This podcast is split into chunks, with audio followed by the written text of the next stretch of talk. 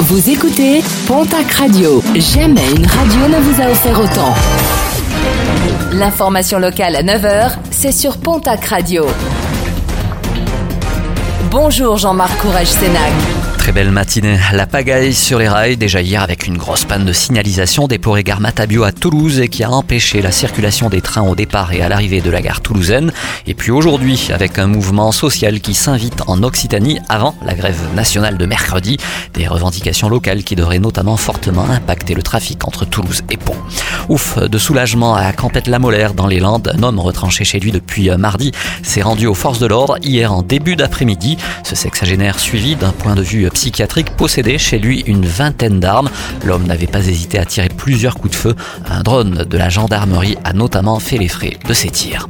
La manifestation d'une centaine d'auto-écoles hier à Pau, le manque d'inspecteurs entraîne des délais insupportables pour pouvoir inscrire un candidat à l'examen du permis de conduire.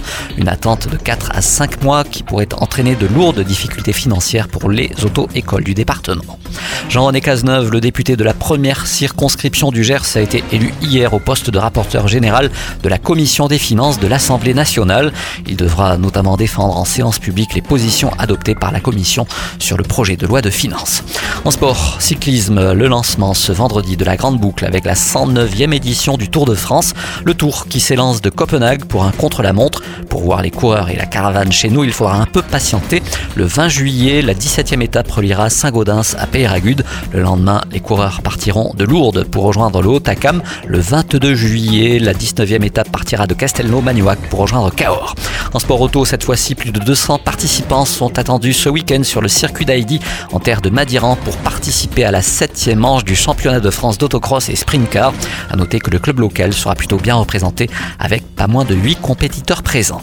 Et puis en rugby, nouvelle recrue au Stade Tarbes Pyrénées Rugby avec l'arrivée du pilier géorgien Alexis Tchitchashvili. Le joueur en provenance d'ex-Provence Rugby a signé pour une saison avec les Rouges et Blancs.